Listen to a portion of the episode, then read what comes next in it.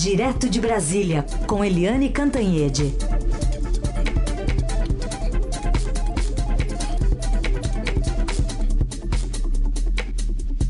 Oi, Eliane, bom dia. Bom dia, Heisen. Bom dia, ouvintes. Bom, vamos começar então com essa semana para o governo aí no que toca a, a PEC Kamikaze, PEC da reeleição, essa PEC do aumento de benefícios. Não conseguiram, como pretendiam os governistas, aprovar nessa semana ainda, né, Eliane?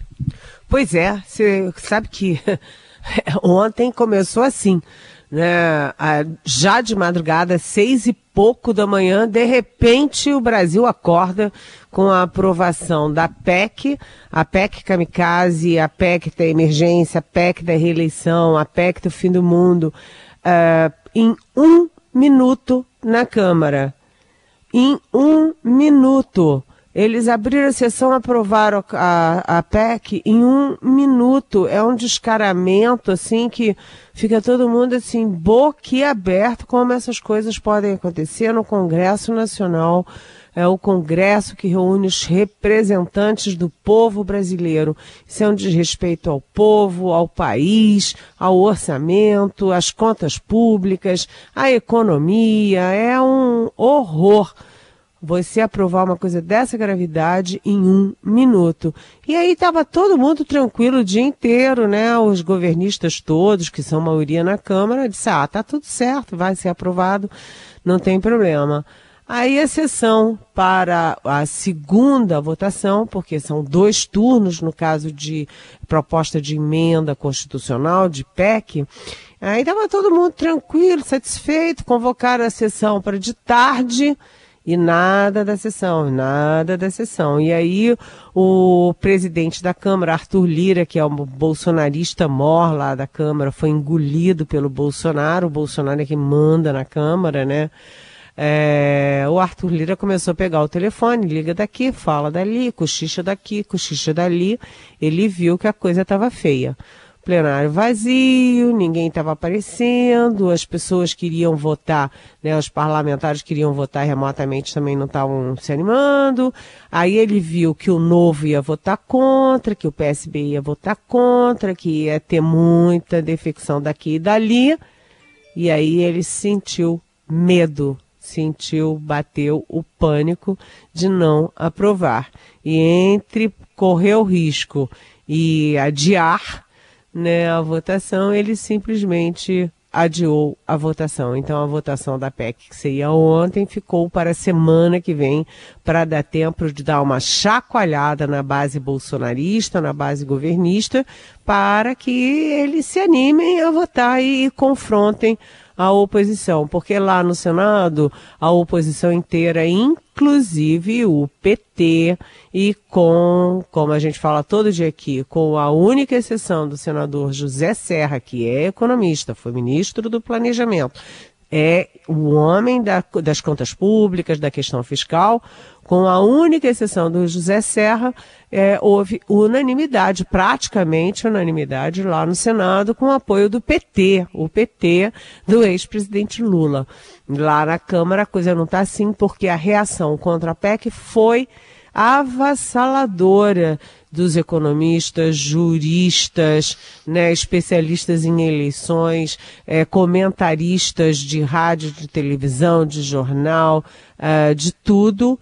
E aí a Câmara deu um passo atrás. Né? Uh, agora vamos ver como é que fica isso, porque essa PEC que dá direito ao Bolsonaro gastar 41 bilhões em ano eleitoral sem poder, porque no ano eleitoral a lei proíbe, a lei eleitoral proíbe gastança populista, gastança que caracterize compra de votos, mas eles estão dando um jeito, que é acabar com o Estado, criar o estado de emergência para jogar a lei eleitoral no lixo e deixar o Bolsonaro é, comprar voto à vontade.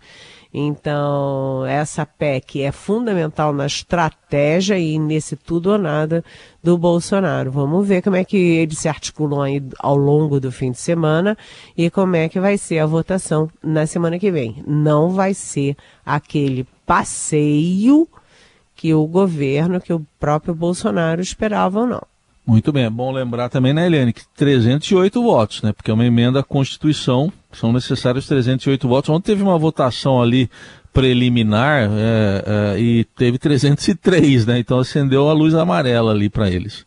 Pois é, 308, porque a Câmara tem é, 517 votos e você é. precisa atingir 3 quintos da Câmara. Então, 308 votos não é pouca coisa, não, né? É. Não é pouca coisa, não. Mesmo que o Centrão mande em tudo lá, que tem orçamento secreto, que o orçamento secreto esteja assim, jorrando dinheiro para parlamentares, não está dando certo, não. Ah, e Posso te pedir um parêntese? Claro, claro. É. A manchete de ontem do nosso site, é uma manchete ah, importantíssima, sim. né?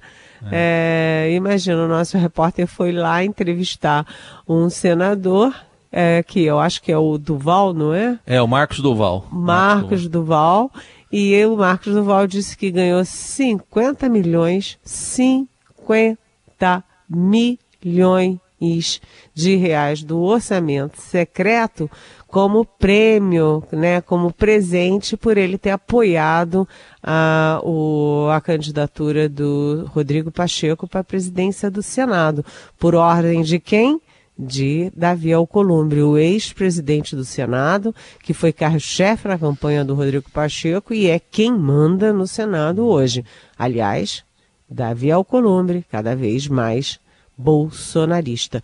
Além de mandar na Câmara, o Bolsonaro agora também está mandando no Senado Federal. Muito bem, a gente trouxe mais cedo essa reportagem do Daniel Vetterman, né, com o, o, senador dizendo que foi uma gratidão pelo, pelo voto. Bom, o Eliane... Olha, quando, quando você tiver é. alguma gratidão comigo, olha, 50 milhões pra cima, tá? Pra, pra cima, cima. Pra cima. Não precisa é. ser secreto não, tá? Tá bom, tudo na gratidão. Gratidão é uma palavra bonita, né? O Eliane, a, apesar desse percalço pro governo, que foi aí a, a PEC, não foi aprovada nessa semana, ficou para a semana que vem, mas a semana foi boa para o presidente Bolsonaro. Nossa!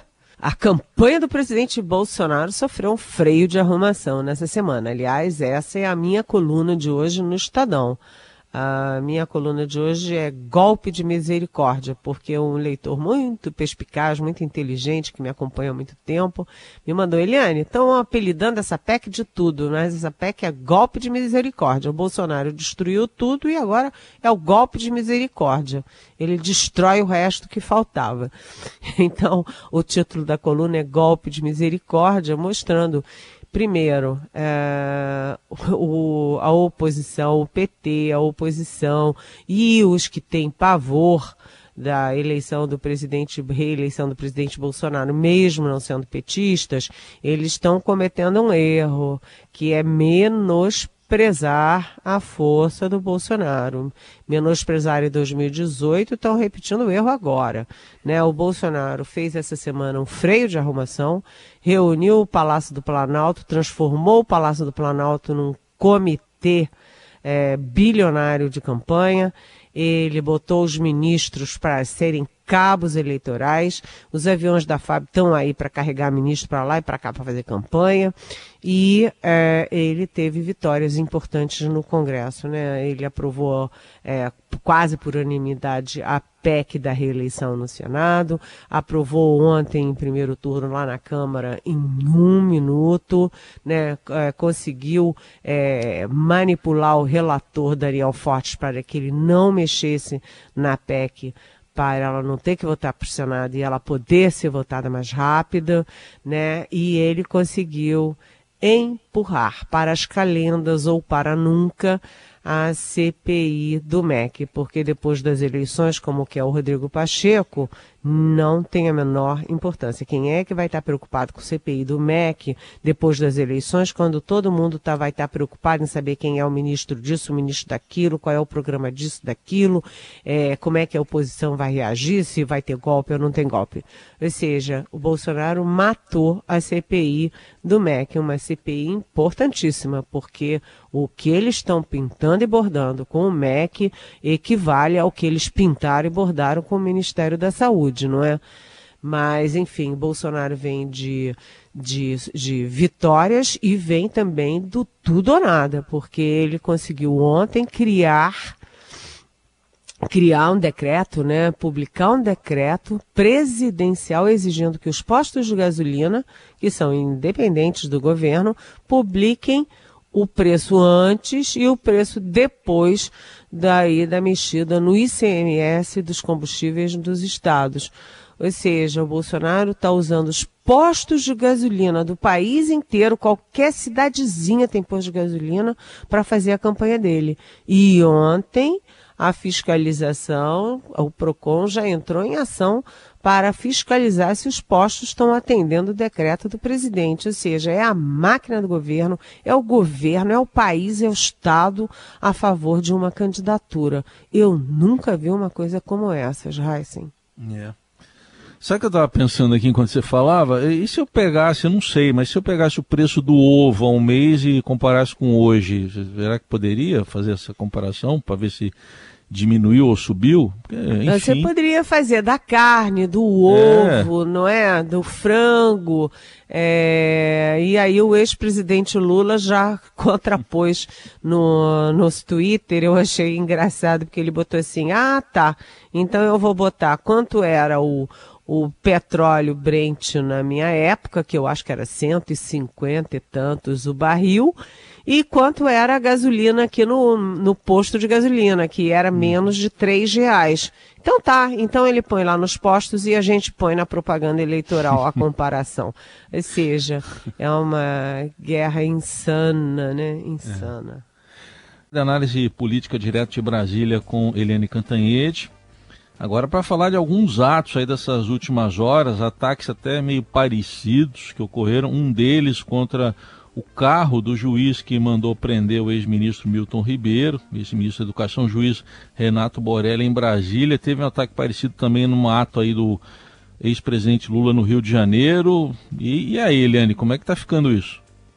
É, uh, você sabe, Heisen, que hoje, né, todo mundo está vendo, todo mundo viu, que hoje uh, tem aí a manchete mundial de que o ex-premier do Japão foi assassinado a tiros, foi baleado durante um comício, ele que era candidato. É, o Abe, esqueci o nome dele. Shinzo, é, Shinzo Abe. Shinzo Abe.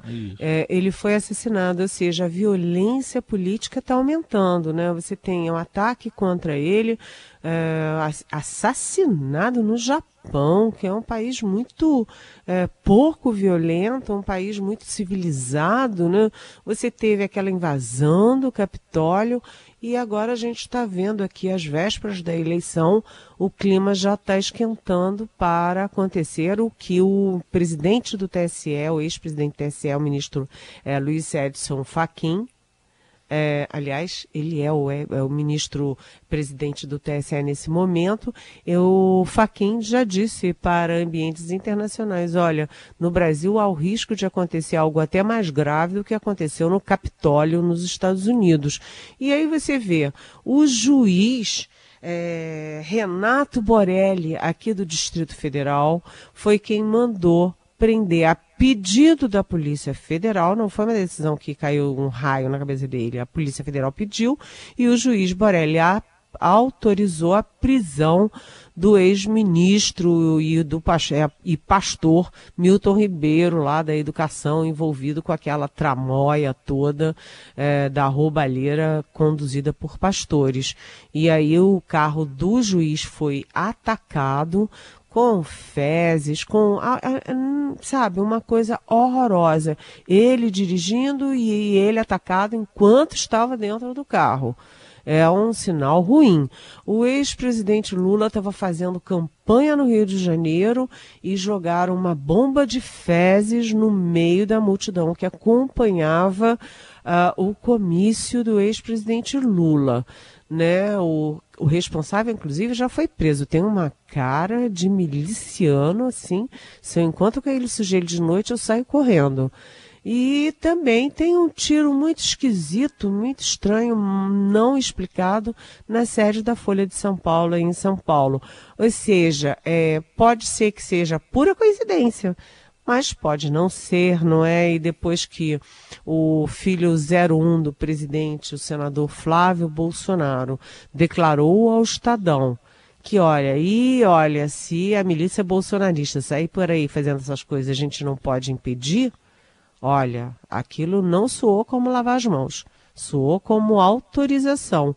E muita gente pode interpretar até como incentivo a esse tipo de coisa. É grave, as autoridades têm que entrar em ação, prender, reprimir e impedir que essas coisas fiquem piorando. Aliás, só para concluir, semana que vem ou nos próximos dias terá uma reunião do pessoal que é pró-armas em Brasília, num momento como esse. Civil armado fazendo reunião em Brasília. A coisa não está indo bem não, viu, Raíssa? É. Bom, ficar de olho aí, em alerta, em todos esses, esses fatos aí que você trouxe aí, Helene. É, vamos avançar um pouquinho para as campanhas estaduais. Tem definições ou indefinições né, em três estados importantes, Helene? Pois é, é, são os três principais colégios eleitorais do Brasil, são São Paulo, Rio e Minas, né? É, o maior eleitorado, maior economia, etc., maior população. E aí o Rio está todo enrolado. Eu acabei de falar que o ex-presidente Lula, que é líder das pesquisas, está lá no Rio, né? E o Rio está quebrando pau e está quebrando pau na esquerda, está uh, ah, quebrando pau ali na, na Seara, esquerdista na Seara, que apoia o ex-presidente Lula. E aí o, o deputado Alessandro Molon, que é um belo deputado, muito respeitado em Brasília, muito atuante, uma figura é, muito, sabe, presente nas decisões importantes, com liderança e tudo, ele foi escanteado é, pelo Marcelo Freixo, que é o candidato ao governo do Rio de Janeiro com apoio do Lula. E era, a, é, a, na verdade, o que, que era? Era o Freixo para o governo e o Molon para o Senado. E o que, que aconteceu? Né, o PT meteu o siciliano, que é uma figura petista muito controversa lá da Assembleia Legislativa, é, com a vaga no Senado e escantearam o Molon. Só que o Molon está tendo aí quase 300 assinaturas de artistas, de gente de ponta no Rio de Janeiro, de conhecidos, etc., mundo jurídico, etc., etc., em apoio à candidatura dele contra o siciliano, contra o petista siciliano. Então vamos ver como é que o Lula se sai dessa, como o Freixo se sai dessa, como a campanha é, se ajusta ali, porque é mais uma fissura na relação entre PT e PSB. Lá em Minas está acontecendo uma coisa muito interessante, é porque o prefeito de, ex-prefeito de Belo Horizonte, o Alexandre Calil, é, do PSD de dado, ele foi muito bem na pandemia, ele foi muito corajoso, ele foi firme e ele bate no peito e diz: salvei vidas. Né? Perdi votos, mas salvei vidas. Aliás, algo que o João Dória também tem dito: perdi a eleição, mas salvei vidas. É um bom discurso, mas é, não elege, né? E o Alexandre Calil está concorrendo com o governador uh, Romeu Zema, do Novo, e o Romeu Zema mais para Bolsonaro, né? Bolsozema, e o Calil com Lula. É, Lula Lil, o Cali Lula, enfim, é, um contra o outro. Só que as pesquisas estão estão é, vendo que o eleitorado do Lula, que está na frente em Minas Gerais, é um eleitorado que também está fortemente com o Zema. A diferença do Zema para o Calil é muito forte e o Zema, apesar de bolsonarista, está atraindo é, votos também de quem vota no Lula. Ou seja, o Zema está com voto do Bolsonaro e do Lula. E o Calil, que fez bonito, está comendo poeira. Já em São Paulo, não, as coisas estão se ajeitando, como você disse, é, e como a gente tem falado aqui na Rádio Eldorado, né? Porque o PSD do Kassab surpreendeu todo mundo, porque o Kassab tentou evitar de todas as formas que o PST fosse para o Bolsonaro, mas agora está pagando o pedágio. Não foi com Bolsonaro, mas está indo com Tarcísio Gomes de Freitas, o candidato do Bolsonaro em São Paulo. Né? União Brasil, que também ficou em cima do muro, foi para lá, foi para cá e finge que está apoiando a candidatura do Luciano Bivar, eh, já também definiu o apoio ao Rodrigo Garcia. E o PSB de bola do, do do ex-governador, ex-candidato à presidência, é, o Geraldo Alckmin, está com o Lula. Ou seja, as coisas estão se decantando. Agora, o que, que todo mundo quer saber? Quais são os candidatos a vice em São Paulo e como, quando vai ser o anúncio do Márcio França a candidatura ao Senado. Ele que é franco favorito para a única vaga ao Senado por São Paulo. Muito bem, assim encerramos mais uma semana, hein, Eliane? Um bom fim de semana, até segunda. Até segunda, espero que até segunda minha voz tenha voltado. Tô com saudade dela. Também, vamos lá, vamos em frente. Tchau. Beijo.